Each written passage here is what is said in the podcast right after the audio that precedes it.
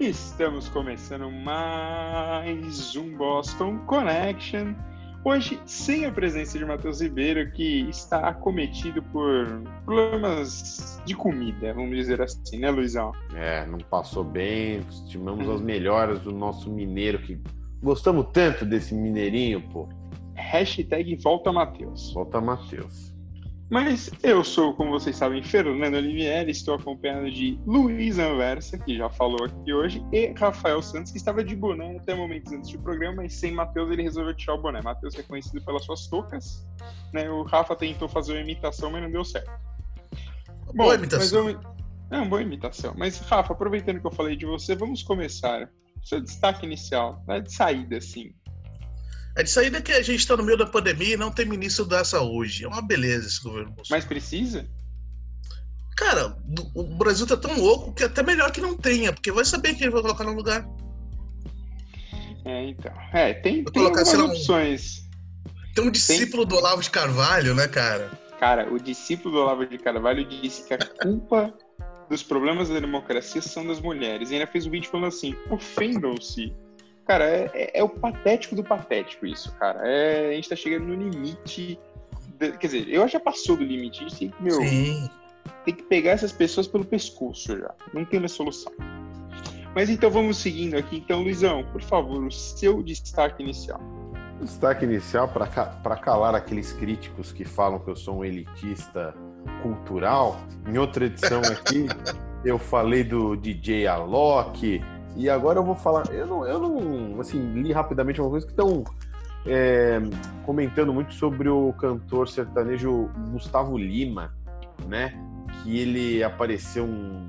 Assim, uma coisa de muito mau gosto, eu achei, com animais mortos, né? Uma, a live dele tinha bicho. Uma galinha, não, não, não. Ele, ele matou. Primeiro que assim, é toda uma história toda errada, né? É. Ele primeiro, ele foi, ele furou a quarentena para viajar com o Leonardo para pescar. É verdade, tem esse. É, tem isso aí. É, é. E aí ele postou uma imagem que ele e o Leonardo mataram uma galinha para comer. Até aí, todos fazemos isso se você sim. é vegetariano. Sim. A gente mata galinhas para comer, sim, né? Sim, sim. Mas ele postou fazendo uma serinha tipo, somos machões. É, eu não sei que mundo esses caras é, vivem. Assim, é, é, muito. Aqui no Brasil, né? É muito, muito tradicional essas.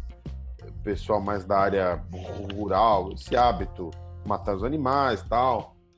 Mas é que é, o Gustavo Lima, o Gustavo Lima como um cantor, como uma figura pública, né, ainda mais é, com essa questão dos animais, que agora é muito mais discutida, né, por, por, os bons tratos, experimentos, essa coisa pegou mal. E assim, foi uma chuvarada de críticas, de, dos comentários, e, e até pegando o gancho da, do nosso tema das últimas edições, que não poderia ser outro, que é o coronavírus, todos no isolamento, assim espero, é, esse, esse tipo de fato é, é, leva as pessoas a, a, ter muito mais vigor para discutir, né? Porque no isolamento, quem não está fazendo os, é, é, além das coisas de casa, quem não está em função de, de, de, serviço e tal, é, tem mais tempo para ver esse tipo de coisa, né? Eu recomendaria não ver, tem tanta coisa boa para você assistir, filme, série, livros, que nem o Rafa já, já deu várias dicas boas aqui, e o pessoal perde muito tempo discutindo essas coisas, né? Mas você sabe Exato. que eu acho que eu acho que esse é um problema que. Esse é um caso que mostra um dos grandes problemas do Brasil e, e um pouco também no problema do mundo, que é, o, que é o problema da masculinidade frágil, né, cara? O cara é tão homem do campo de condomínio que ele se afirma como macho matando uma galinha. Você tá de brincadeira, né, pô? Convenhamos. Não, é patético, é risível.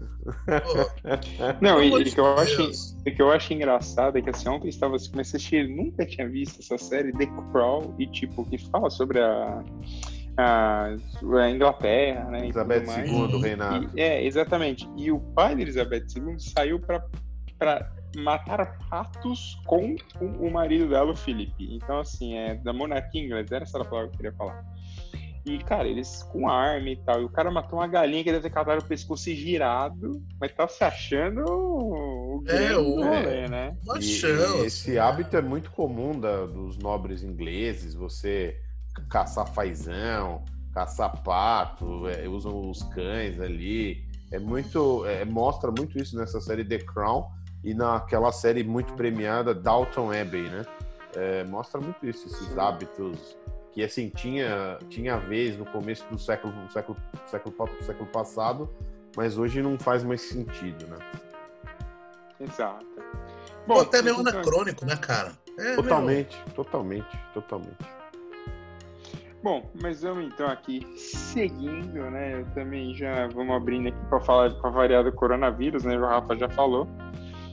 Então, na última semana, o, o grandíssimo ministro Taishi foi pediu as contas, né? Porque nosso amigo Bolsonaro ainda insiste contra o isolamento e a favor da cloroquina. Aliás, Luizão, hum. vamos falar da hidroxicloroquina agora, porque a gente não pode deixar esse ponto passar. Hoje, Donald Trump disse que está tomando hidroxicloroquina há uma semana e meia. É tipo aspirina. É, é, assim, é uma coisa que também eu até li, porque a gente está falando muito nesse assunto. É, é, é, não é a mesma coisa, são parecidas, mas são substâncias um pouquinho diferentes, a cloroquina e a hidroxicloroquina, né? Muita gente fala que é a mesma coisa, é quase igual, mas não é. Tem, alguma, tem algumas diferenças sutis aí. O Trump falou que está está se medicando com a cloroquina, é, bom, esperamos que dê sucesso, que ele tenha sucesso, porque ninguém quer, assim, apesar de ser o Trump, é, é um ser humano, né? Então não quer que ele ficasse doente e tal. Ah, Eles é humanista da coisa. Mas é, é preciso ter muito cuidado com isso, né? O ex-ministro Mandetta é, deu várias entrevistas para veículos aqui do Brasil nos últimos dias e falando que você receitar cloroquina adoidado, como o presidente Bolsonaro quer, pode trazer um quadro muito pior do que estamos vi vivendo agora. A cloroquina é uma substância recomendada para casos específicos do, do, de quem está sofrendo com a Covid-19 e, e, se não me engano, tem que ter acompanhamento de outros remédios. É uma coisa muito específica, não é que, ah, tô com coronavírus, taca cloroquina. É óbvio que não é assim.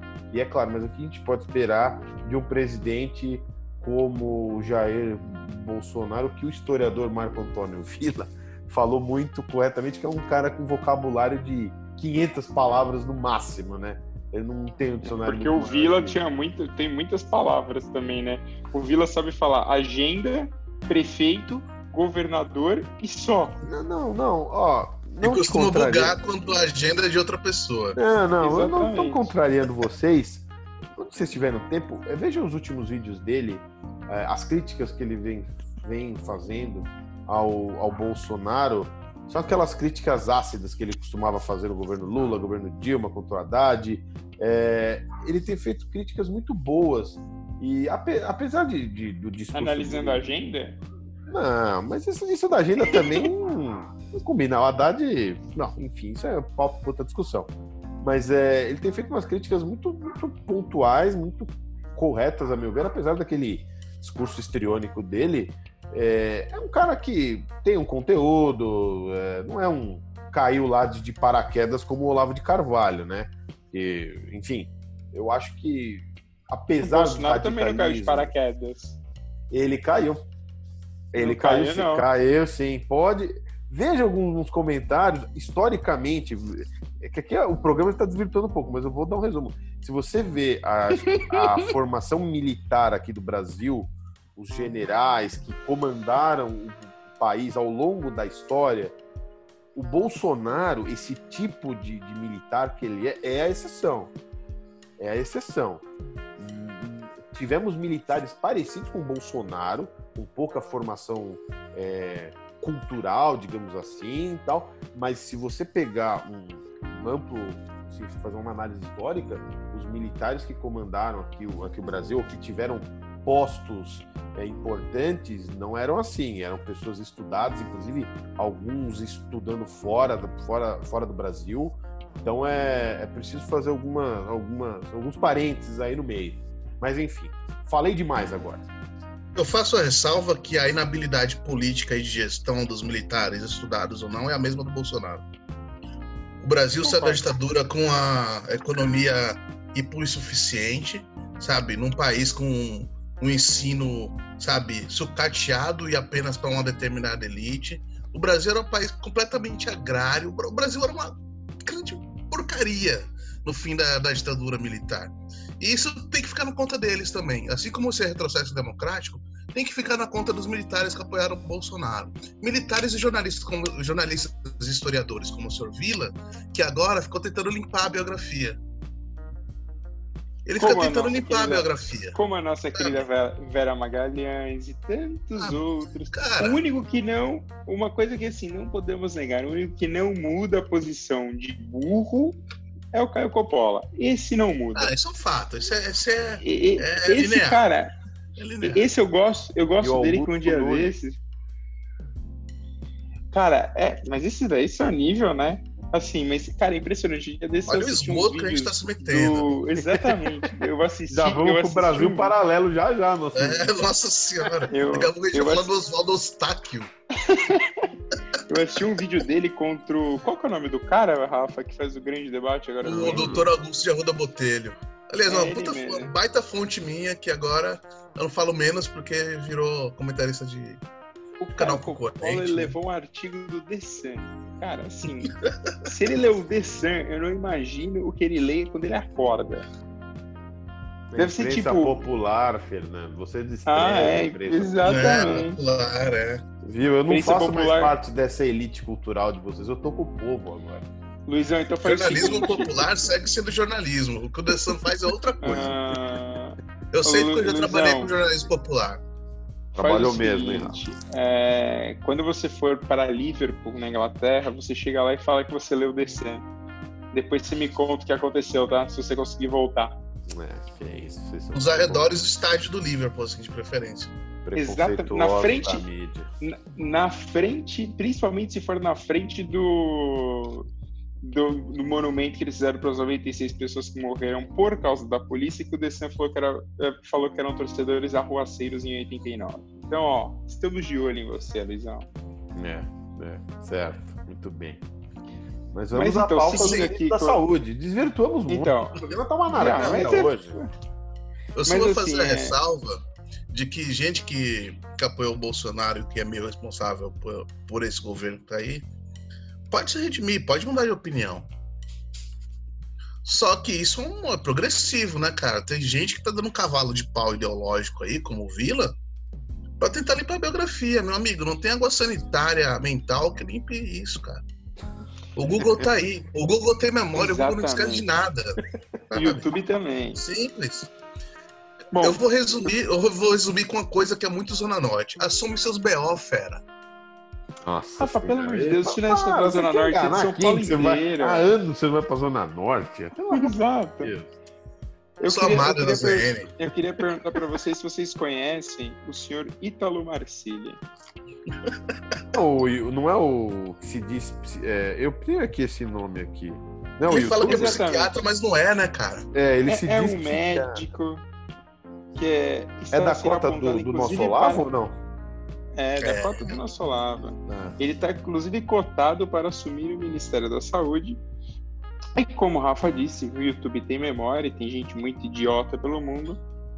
Ele já culpou as mulheres por crise na democracia. É um, um psiquiatra que não é muito bem psiquiatra.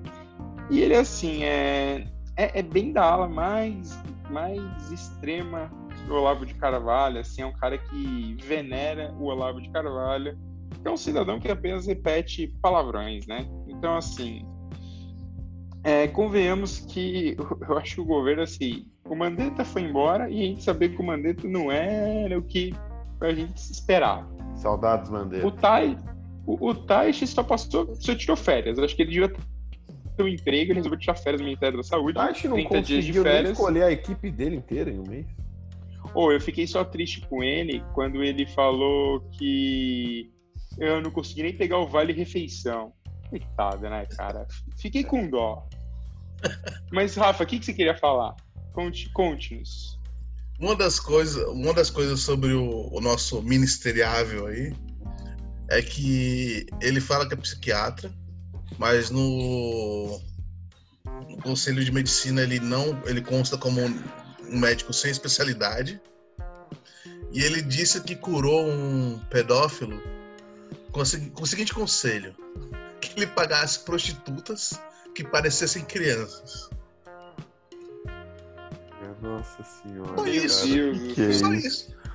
Só Ah, isso. isso é- Não, é só pra fechar a lista dos favoritos aí pra assumir, depois desse perfil que o Rafa trouxe. É animador, né? A gente vê que o- a saúde do Brasil pode ficar com esse cara. É, A gente nem precisa de ter um ministro de saúde competente. Não, claro que não. No texto da Folha agora de noite, gravamos na segunda-feira, é, alguns deputados ligados ao presidente Bolsonaro têm defendido, além do, do Ítalo, meu Deus do céu, o presidente da Associação Médica aqui do Brasil, o Lincoln Lopes. É, tem também é, o contra-almirante Luiz Frois, era um nome que estava sendo ventilado aí, mas o Bolsonaro parece que não vai nomear alguém das Forças Armadas para o, para o cargo. E o, o Pazuello, que é o interino, né, é, deve ficar até o fim do mês porque, segundo esse, essa reportagem da Folha, ele quer ter calma para escolher para exatamente evitar o que aconteceu com o Mandetta e o Taish. E outros nomes que estão ventilando também é do pediatra e toxicologista Anthony Wong e do virologista Paulo Zanotto, que é professor da USP. Cara, assim, é, eu acho que nessa hora precisava ser um médico, né? Como foi o Mandetta e como foi o Paes. Mas como o nosso presidente quer Os rapidamente é voltar com a economia, é, naquelas, né? Cuidado que você deseja, hein? Cuidado. O Osmar, com Te- o Osmar Terra, a última vez que ele deve ter sido médico, deve ter sido nos anos 20. Ah, o- Ele nunca deve ter feito uma cirurgia na vida. Então, né? é, eu queria, inclusive, ter a vida dessas pessoas. Que você vive de uma fama que você não tem. Depois Ah, eu vou sim. falar de um. Depois eu quero falar sobre o lá, novo né? A. Nise, né? Que é defensora da cloroquina, Então. mas essa acho que não vai assumir mesmo. Ela é consultora só. É, então. é. Mas assim, eu acho que o Bolsonaro tá forçando pra ser alguém bem patético, pra pessoa começar a empurrar a cloroquina, e aí vai acontecer o que aconteceu na Suécia. A gente até falou em outros programas. Na Suécia, as pessoas começaram a ficar cegas. Teve gente que agora tem 20 convulsões por dia? Porque tomou cloroquina demais. E isso é um efeito né, quando você abusa de um remédio. Então, assim, acho que tá na hora da gente talvez rever aí um pouco que torcer ou para alguém tomar uma atitude de chutar o bumbum do Bolsonaro, ou que ele escolha pelo menos alguém que seja médico, que aí o cara vai um médico decente e pelo menos para ver se consegue andar um pouco melhor com a situação. Mas aproveitando que estamos falando disso, Luizão, co- complete aí, Luizão. Não, não, eu queria saber de notícia. você. Eu queria saber de você mesmo. A gente até estava comentando no início aqui. Eu queria saber e o que que rolou do Trump com a, com a, com a cloroquina. É, o Trump disse hoje, ele fez uma reunião com donos de restaurante hoje. Porque os donos de restaurante estão desesperados para reabrir, não sei o que, é o Trump, né? E aí ele falou que ele está tomando mais ou menos uma semana e meia, ele está tomando hidroxicloroquina. Não disse o motivo, mas aparentemente é porque ele quer provar que ela pode ajudar a, a protegê-lo do coronavírus. Tipo, ele está tentando criar anticorpos contra o coronavírus tomando cloroquina. E, obviamente, para sorte de boa parte dos americanos, o Fauci, que é o conselheiro médico da Casa Branca, que até estava com desconfiança de coronavírus, então ele está em alto isolamento, porque uma pessoa da equipe dele pegou, ele já avisou que não é para ficar tomando é, cloroquina à torta e à direita. Porém, a Europa está vendendo agora aquele Red- Redis, eu não sei o nome, ah, que é uma Hen- outra... Hensmir, Redsvir, né? Coisa. É, a União Europeia está muito perto de liberar a venda desse remédio. Como se fosse uma aspirina para você tomar o tomar de forma contínua para evitar o coronavírus. Só que assim, a gente não tem estudos ainda sobre isso. E aí quando o Rafa falar, eu vou trazer uma outra informação que talvez seja o maior avanço que a gente teve nos últimos dias em relação ao combate ao coronavírus. Diga lá, Rafa. É, Sobre essa história do Trump, eu, eu fico me, me questionando: será que é verdade que ele tomou? Se ele tomou, ele está sendo responsável. Ele está assumindo um risco que ele não deveria. O, Donald Trump é, é só o presidente da nação mais poderosa do mundo, da maior economia que existe. Eu fico me duvidando. Eu, eu, eu duvido que a burocracia competente norte-americana permita que mesmo um chefe de Estado, sabe, impulsivo como ele, faça esse tipo de coisa. É, cara, mas eu não sei, porque esses caras, eles são. Eu já até falei, acho que isso no começo aqui, eu acho que no primeiro, no segundo episódio, o Trump só passou a entender que o coronavírus era um negócio muito grave quando ele viu um vizinho pegar. Então, assim, ele não é uma pessoa confiável até para ele tomar. E se ele não tá tomando, ele mente para que outras pessoas tomem. Que foi igual ele fez com o desinfetante. Falar para as pessoas tomarem Clorox loucamente. E em Nova York, no mesmo dia, 30 pessoas foram, deram entrada lá no sistema de infecção é, por, por produtos. É, infecção, não, desculpa, por é, envenenamento de produtos, porque o Trump falou para tomar desinfetante. Então, assim, você não pode falar. Exatamente, Rafa, não pode. Você tem que ser, se você falar isso, tem que ser preso. Basicamente é isso. Uma, uma questão que, que, que corrobora com a minha tese é aquele livro do Bob Woodward é, sobre Trump, Medo na Casa Branca.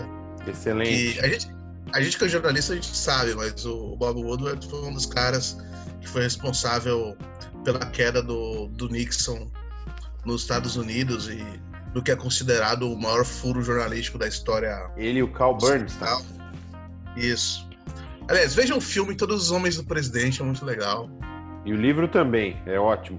São dois livros, é Todos os Homens do Presidente, depois eles fizeram Os Últimos Dias, Os Últimos Dias do Nixon, à frente da White House. É, é uma obra-prima, precisa ler, precisa ler. Bom para as pessoas entenderem o papel da imprensa, que não é ser nem de direita nem de esquerda mas o, o, o, jornalista, o papel da imprensa, ele, ele não obedece a essas razões, ele é iconoclasta.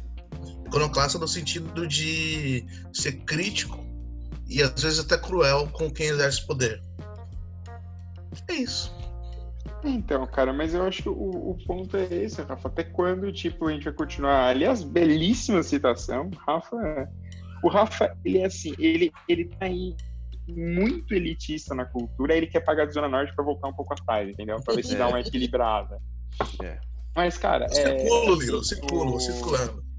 O, o, o, Trump, assim, ele, ele vai chutando as coisas como se nada acontecesse. É, é basicamente o que o Bolsonaro faz. O Bolsonaro copia exatamente isso. Você joga, vê o que acontece, e se as pessoas falarem, meu Deus, que absurdo, você volta atrás. Se não, você continua. E aí eu vou dar duas notícias rápidas. A primeira é uma pesquisa nacional hoje nos Estados Unidos, Biden 46%, Trump 43% e o Biden ganhou em todos os estados do Trump. Ou seja, pela primeira vez você tem uma pesquisa que aponta uma virada, assim, é uma virada, há três meses atrás você poderia considerar que era uma grande virada. Hoje, aparentemente, vai caminhando com a abertura do Biden em relação ao Trump cada vez mais principalmente porque ele fica nessa história do Obama Gate, Obama Gate, e até os republicanos estão pulando fora. Então, assim, possibilidade de você ter uma eleição, eu acho que vai ser pegada pelo centro oeste, pela parte mais central dos Estados Unidos, que é States, sempre.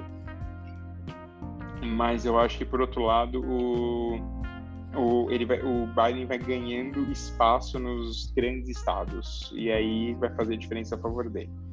E a segunda notícia é que um, uma empresa de biotecnologia, farmacêutica também, que é a Moderna aqui de Cambridge, né, aqui do lado de Boston, ela conseguiu bons resultados na primeira fase de teste em humanos na, na vacina. Ela testou em oito humanos, essas pessoas foram infectadas contra o coronavírus para ver se elas conseguiam criar anticorpos com a vacina e o resultado foi extremamente positivo dentro de uma semana.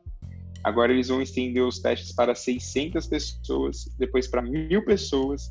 E se os resultados forem positivos, essa vacina deve começar a ser produzida lá por setembro. Ou seja, assim, seria um grande avanço para o mundo. E por outro lado, teremos hoje, Natal. O... Teremos Natal. Os governadores, o presidente chinês, que agora me fugiu o nome. Xi Jinping. Mas, é, exatamente. Obrigado, Luizão ele falou que se a China fizer uma vacina, vai ser um bem público. Ou seja, a China está usando isso para ganhar votos na globalização mundial, obviamente, né? E se você faz isso, o Trump quer garantir primeiro dele, enquanto a China está expandindo a força dela, falando, olha, ofereço para a Europa vacina. Mas é isso, eu acho que e hoje teve até uma reunião do da Organização Mundial de Saúde falando sobre isso, juntando vários países, obviamente Brasil e os Estados Unidos não entraram, mas eles, os, os países acordaram que se tivermos é, uma grande uma vacina, isso vai ser um bem público, evitar de, de que ela fosse for que, que seja uma vacina obrigatória para todas as pessoas a custo gratuito para que as pessoas ninguém fique sem tomar e as pessoas possam voltar à vida normal. Fala, Rafa. O, o, movimento diplomático da China é interessante porque a China já tem o hard power, é uma potência nuclear, tem um exército poderosíssimo e é talvez a economia mais relevante no mundo hoje. É, só que ela, ela acena com um princípio de soft power, que é, que é aquela influência do consenso, que o Brasil tinha e teve durante muitos anos e está perdendo um pouco no governo Bolsonaro nessa, nessa política que completamente. Unidos tinha. Estados Unidos, é, que a, gente, que a gente tinha e perdeu com essa política externa de chapéu de alumínio do nosso chanceler. É, então, porque fica nessa. Fica, eu nunca entendi por que, que o Brasil foi arranjar uma confusão com a China no meio de uma pandemia. Sendo que é um país que, assim, o Brasil vende um monte de importação, é, exportação no caso, vai para a China. Nosso principal por que, parceiro comercial. Por que, que você vai arranjar uma confusão com os caras? Os caras são nossos amigos. E ah, tem uma não, relação do de... dos Estados Unidos. E tem uma relação de amizade histórica. Vale lembrar que anos, décadas atrás, a China participou do lançamento satélite brasileiro. É uma cooperação rica e, histórica já. Não Mas dá é para a é. gente jogar no lixo uma relação que foi, sabe, tão, tão produtiva e que foi cultivada durante tanto tempo. Vale lembrar que a, a nossa comunidade sino-brasileira é gigantesca também, assim como a nico brasileira. Então, mas Rafa, eu acho que nem, nem só pelas questões políticas, você não precisa ficar tomando partido em certas coisas. É, já, assim, você não precisa tomar partido numa disputa entre Estados Unidos e China. Você pode ficar no meio e ganhar dos dois lados. Você tem que ser inteligente, você tem que jogar com os dois. Falar, ó, oh, eu negocio com os Estados Unidos, eu negocio com a China. Você tem que ser o, o que abraça todo mundo. Importante é fazer dinheiro pro país. Para exemplificar isso, eu vi uma, um webinário semana passada, semana retrasada, que reuniu três presidentes da República. Foi o Fernando Henrique, o Fernando Collor e o Michel Temer os três foram unânimes ao exaltar o, o multilateralismo das relações externas. Não é uma coisa Cara, ideológica de esquerda e direita, é uma coisa de interesse nacional. Sabe? Pragmático. Exato. É pragmático. Sabe, elas, Cara, o, o chanceler é um grande vendedor. E tirando se você está em guerra com, com o país, ou se você tem realmente algum problema com o país, não tem, não tem ideologia na negociação, você tem que ganhar dinheiro. O mundo é feito. Tipo, você, você vai evitar de vender para a China que compra bilhões do Brasil, porque ó, eles são de esquerda. Cara, acho que nem uma criança faria isso, de verdade. Acho que até criança mais esperta fala: eu quero dinheiro, não quero. Entendeu? É. Passa do limite, tem hora. E temas fundamentais são, são discutidos com a profundidade, com política externa, são discutidos com a profundidade de um pires no Brasil, né? Vai lembrar que, que, inclusive, jornalistas desses que tentam mudar a biografia atualmente, eles, eles demonizaram os investimentos brasileiros no, no porto de, de Mariel, em Cuba. Que na verdade então, é um investimento para que empresas brasileiras fizessem um empreendimento lá que é basicamente um, um porto estratégico fundamental para o comércio, sabe? As pessoas precisam parar um pouco, precisam tratar um pouco ah, as coisas mais com seriedade, cara. E nem, e nem só isso, cara. Tem, tem um grande momento que você precisa fazer uma coisa que é básica. Você precisa chegar lá e falar assim, então, eu vou eu vou fechar com esses caras aqui, porque agora é, é o que eu preciso fazer, entendeu? Eu vou ali. Se você começa a influenciar os países próximos a você, o Brasil, por exemplo, eu acho que o Brasil vai sair muito mais fraco da pandemia, porque a Argentina vai tomar um espaço que é do Brasil. Sim. Porque a economia argentina vai crescer muito mais que a brasileira nos próximos anos. Então a Argentina provavelmente vai ser muito mais é, receptiva aos países vizinhos do que o Brasil está sendo. As pessoas vão se fechar para o Brasil. Por quê? Porque o Brasil é o principal polo, da, é, é já é o terceiro país em número de casos, e o Brasil cada vez mais está tá se afundando no, no próprio tamanho. E, e, não é a hora disso. Pelo contrário, é a hora de crescer tá abrindo mão de uma liderança que é natural, né? Porque quando a gente fala, ah, tomar, a Argentina tomar o espaço que é do Brasil. Não é que a gente, a gente, não quer que a Argentina cresça. Se a Argentina crescer é ótimo, inclusive pra gente. Eles Exato. São, tirando a China, eles são nosso principal parceiro estratégico daqui. É que naturalmente, pelo seu tamanho, o Brasil deveria exercer uma liderança nesse bloco da América do Sul. E essa liderança tem que ser positiva. Só que Exatamente. quando você começa a escutar o Olavo de Carvalho, sabe? Não é o, o continente inteiro não está contaminado por essa doença mental que é o olavismo. Graças a Deus, né? Então tudo soa muito absurdo para quem é razoável. Soa muito absurdo pro presidente chileno, presidente da Argentina.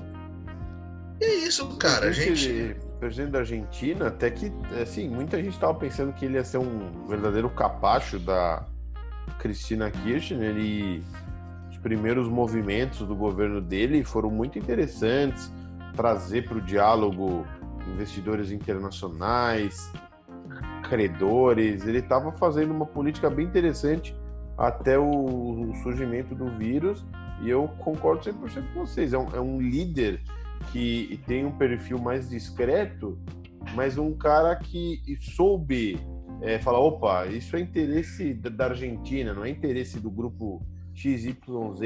E é assim que você vai, vai ganhando. Sem contar que a Argentina até faz muito tempo, né?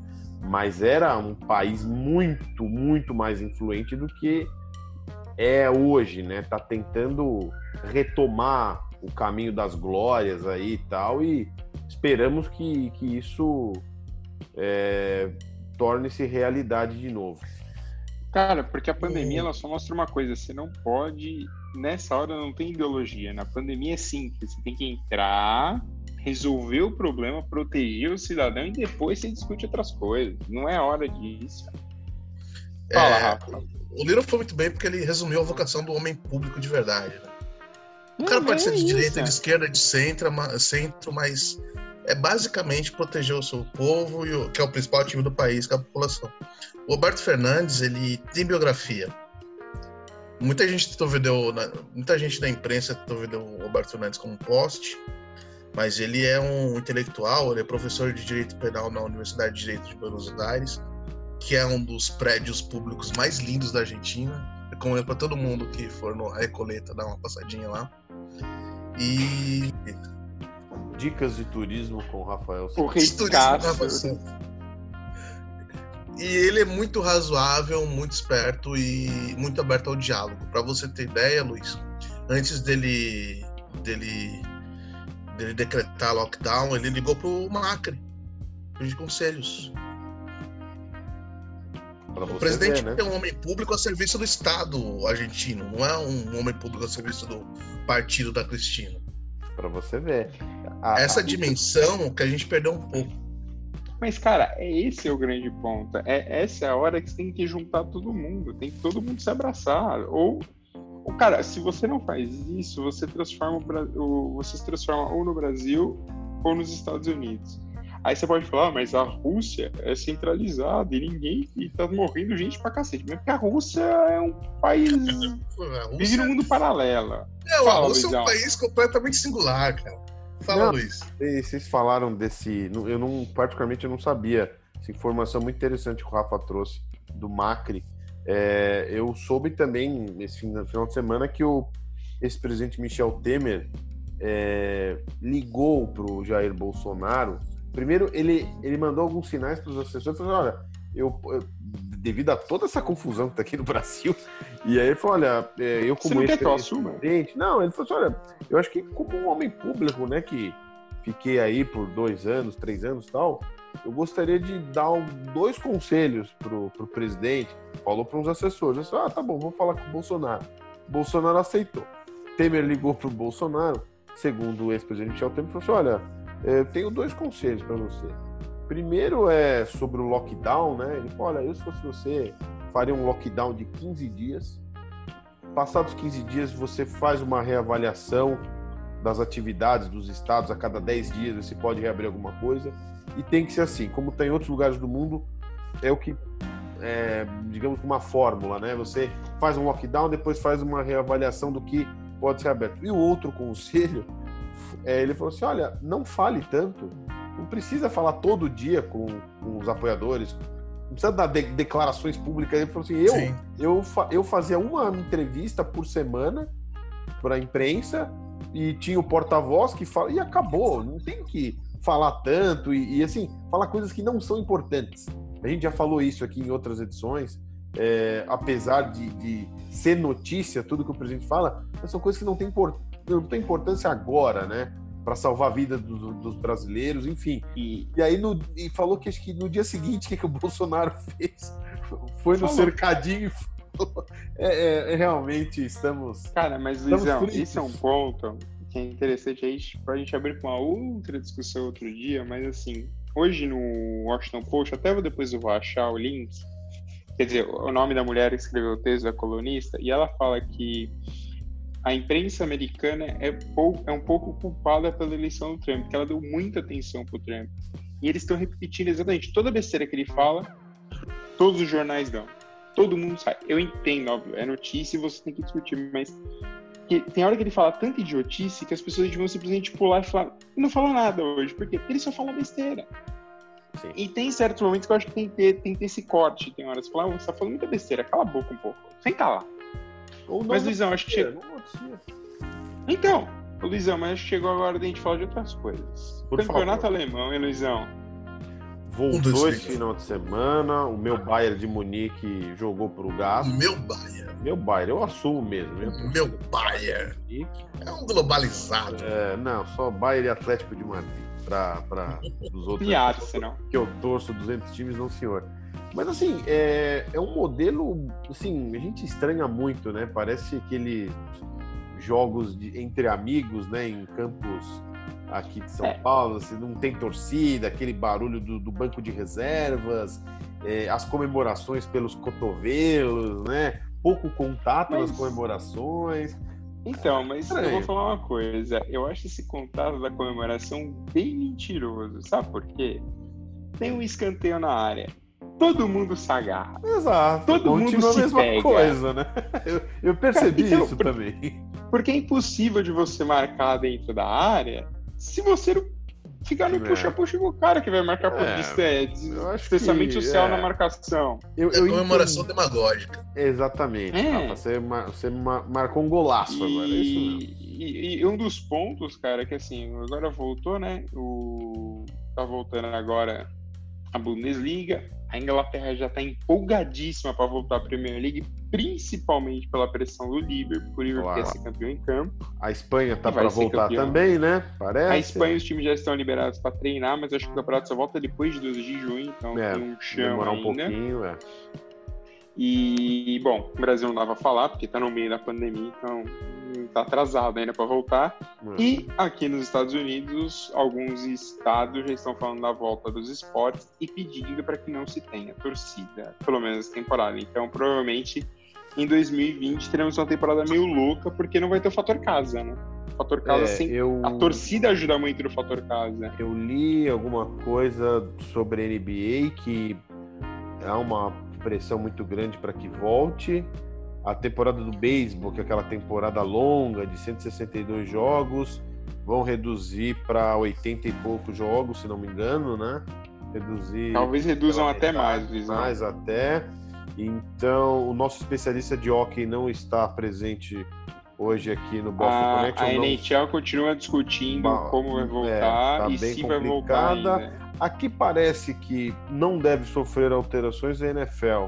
Pelas últimas informações que eu tive, o formato deve manter o mesmo, até pelo calendário não, que para a NFL é, pesou a favor dela, né? Por ser um pouquinho é, mais pro a alteração que a gente vai a alteração que a gente vai ter nos estádios, pelo menos até o fim desse ano, independente de qual temporada seja, é sem torcida. Isso aí não é indiscutível. É. O que tira metade da graça da coisa, né? É, o Trump até ah. deu uma boa ideia. Sabe o que você poderia fazer? Você, se, se cabe 30 mil pessoas na arena, você põe 15 porque elas fazem deslizamento social entre elas. Olha que ideia legal. Olha que presidente inteligente. Ai, meu Deus do céu. E ontem, né, para quem viu, acabou Last Dance, ou se você quer ver hoje nessa segunda-feira, acabou Last Dance com o último último arremesso de Michael Jordan com a camisa do Chicago Bulls. E Luizão, tem, eu tenho a foto aqui que eu te mandei até Sim, eu chorei um E pouco. naquela foto, se você. É depois que eu achei, a foto foi tirada faltando 6,6 segundos para o sexto título do Michael Jordan. E em cima do cronômetro tem um menininho que só dá para ver que ele tá com o boné do Bulls. E ele já tá com a mão erguida fazendo o número 6. Que coisa espetacular. Coisas do esporte só, né? E, exatamente. Então, linda, assim, ontem.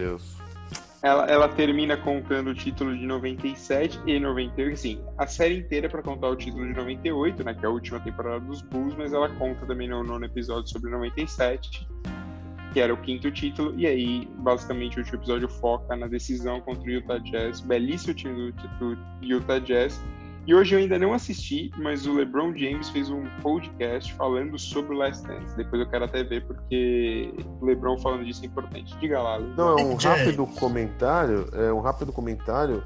É, o único time que conseguiu até hoje na NBA oito títulos seguidos, eu disse oito títulos seguidos, foi o Boston Celtics do Bill Russell, né?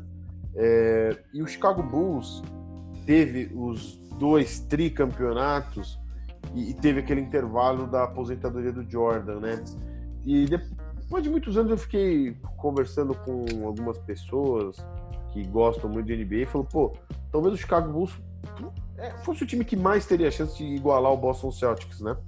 É, com oito títulos. Porém, depois de ver o Last Dance, eu não assisti os últimos dois episódios, mas, enfim, não tem spoiler. É, o relacionamento do time já estava bem pesado, mesmo com o intervalo do Jordan. Então não sei se o time teria força para conseguir então, emplacar dois títulos a mais aí. Dois. Lembrando que nesse intervalo quem ganhou foi o Houston Rockets, que tinha um belo time. Eu um acho time. que o Bulls ganharia se tivesse uhum. continuado entre 90, né, na temporada 94, 93, 94, 94, 95.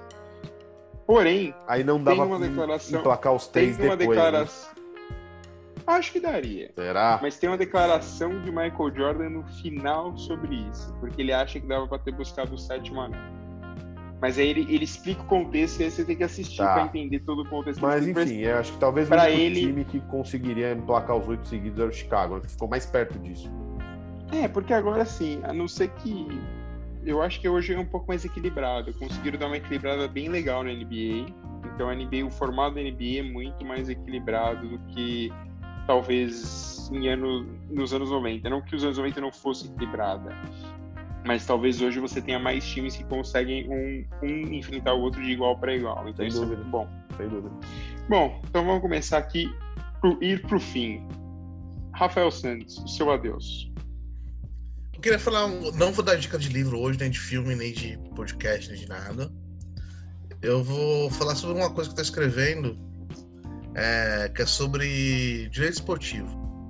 E eu entrevistei alguns especialistas e é unânime a opinião deles de que uma das boas saídas para o futebol brasileiro pós-pandemia, que convenhamos, todos os times vão estar quebrados.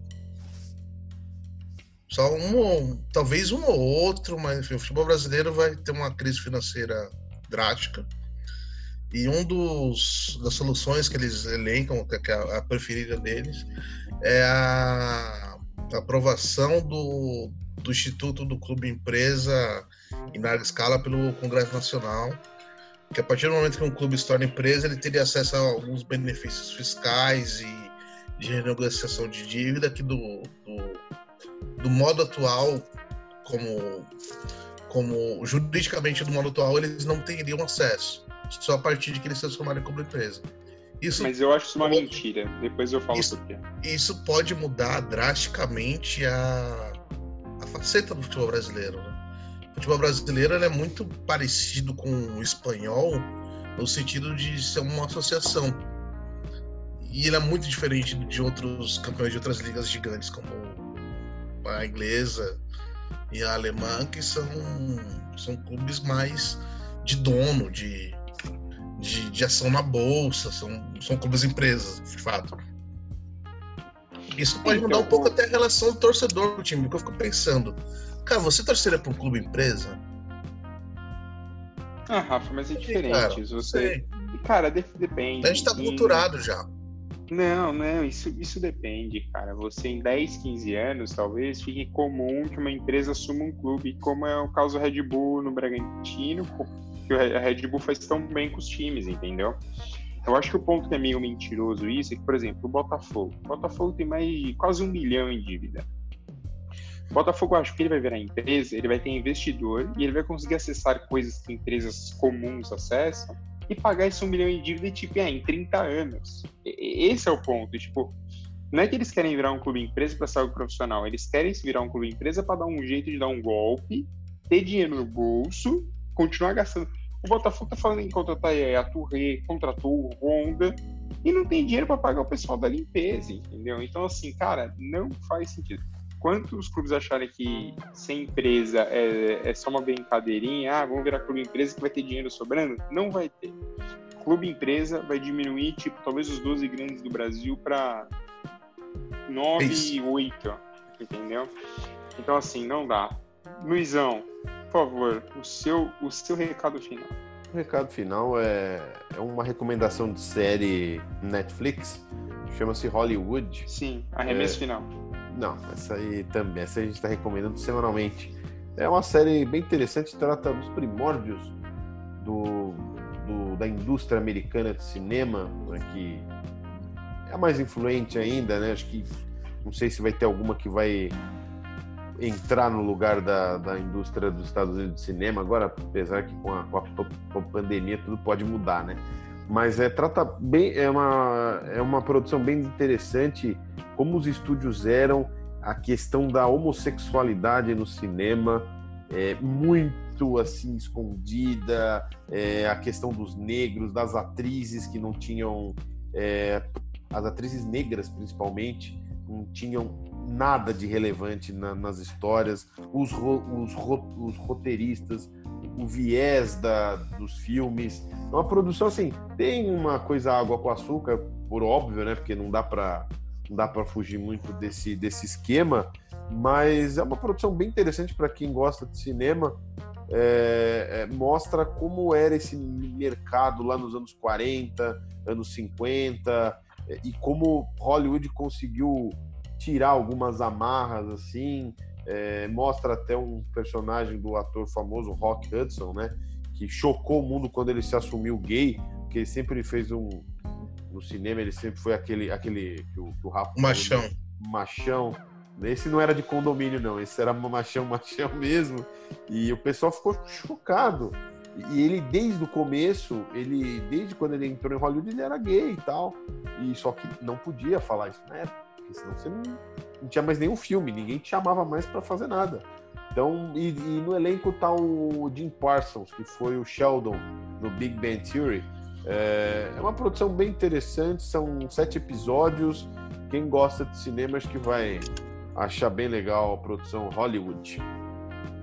Cara, eu tenho algumas dicas, Luizão, para terminar. Vamos lá, hein? É, tô. Primeiro, semana que vem a ESPN vai estrear uma série sobre Lance Armstrong, o grande ciclista. É uma série não, desculpa, é um documentário em dois episódios, que agora eles chamam de Doc Series. Hum. Mas tá eles vão. eles vão fazer uma, um documentário, dois episódios, acho que de uma hora e meia cada um, falando que Lance Armstrong foi um dos o Lance conseguiu ser uma das maiores histórias para as piores histórias do esporte. Para quem não sabe, Lance Armstrong, ciclista, ganhou sete vezes a volta da França e venceu um câncer no testículo. Só que depois de muitos anos de acusações, ele assumiu que ele se dopava loucamente, perdeu todos os títulos dele. E por aí foi. Então, assim, é, semana que vem dizem que é muito boa. Não é um Last Dance, mas é muito boa. E na semana seguinte, que eu depois, obviamente, eu vou voltar a falar disso, mas também terá uma série sobre Bruce Lee na ESPN. Então, assim, é, são séries muito, muito boas. E, Luizão, na verdade a última não era uma dica, mas, Luiz, imagina o seguinte. Vou Rafa por, quer vou falar. Fala, Rafa, antes de eu... Depois de você, Fê, pode terminar, fica tranquilo. Quero uma pergunta para vocês dois. Imagina que antes da final da Copa do Mundo, Neymar resolve participar de um num programa do Luciano Huck. O que vocês achariam disso? Eu acharia típico. A gente não pode esperar muita coisa do, do Neymar, né?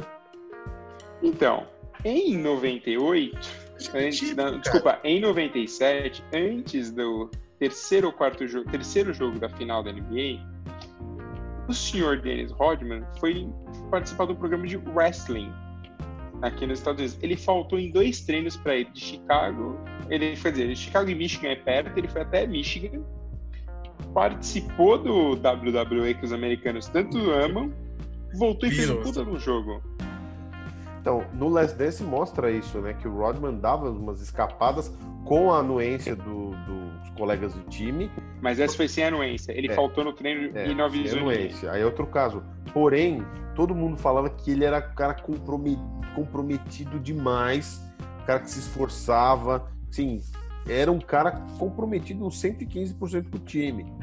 O Neymar, às vezes a gente vê que não é o que acontece em campo, é um puta craque, joga demais, poderia ser muito mais do que ele é hoje, entendeu? Mas é, ele fica sempre ali, fica. Cara, mas eu, aí, aí um ponto, eu vou fazer uma defesa dele. Ele é comprometido. Só que ah, eu, eu não acho que, ele falta... é muito comprometido. Não, não, eu acho. Eu acho que o que falta para ele é saber fazer as coisas, só isso. Porque, por exemplo, se o Rodman faz o que ele fez 20 anos atrás, hoje, o mundo ia cair na cabeça dele porque ia aparecer no Instagram em segundos. Tipo, Dennis Rodman via sumindo. Por exemplo, no, na própria Last Dance, conta que durante, quando o, o, teve uma temporada, em 98, inclusive, se não me engano, o Rodman pediu 48 horas de férias. Sim. E ele foi ficar 96 horas em Las Vegas. Então, Sim. assim, Cara, isso naquela época era possível por quê? Porque até alguém descobrir que o Dennis Rodman estava em Las Vegas, tudo bem, a imprensa soube depois e tal, mas até algum fã descobrir e postar numa rede social, não existia, então era muito claro. fácil. Mas hoje o, o, mundo é outro. O que eu acho que falta às vezes para Neymar é ser mais centrado. Só isso. Bola tem e pode se divertir, pode aproveitar a vida, mas tem que ser um pouquinho mais centrado quando realmente importa. Rafa, o que, que você vai falar? Para fechar o programa. Né? Vou dar, vou dar uma dica de filme. Eu vou seguir. Hum, é, eu assisti essa semana e vou assistir de novo, que eu, eu, fiquei fascinado por esse filme. Já tinha visto algumas vezes, que é o Sétimo Selo do Ingmar Bergman. A gente está vivendo tão de perto com esse assunto que chama morte atualmente, que, que eu acho que é uma hora da gente, sabe, fazer, fazer um diálogo interno sobre, sobre essa questão existencial. Eu acho que esse filme ajuda muito porque é incrível. É, eu só vou resumir que é um cavaleiro templário que joga xadrez com a morte e discute questões fundamentais da existência humana durante, durante longa. É muito bom, acho que todo mundo deveria assistir pelo menos uma vez na vida para se confrontar com seus próprios demônios e com a possibilidade da finitude da vida. É isso. É, então com isso, com essa frase maravilhosa de Rafael Santos, terminamos mais uma edição do Boston Connection animadora. Se você quiser jogar xadrez com a morte, tá aí. lembrando que esse cavaleiro, esse cavaleiro templário que o Rafa falou é o Max von Sydow. Morreu esse ano é, e foi o também ficou muito famoso pelo papel do padre do filme O Exorcista. Hum, bom, viu? Informação é tudo nesse programa. Parece o choque de cultura. É quase um choque de cultura. Mas é isso. Voltamos na próxima segunda e espero que com o Matheus e talvez com um convidado surpresa que nem é tão surpresa assim. Um abraço. Exclamação.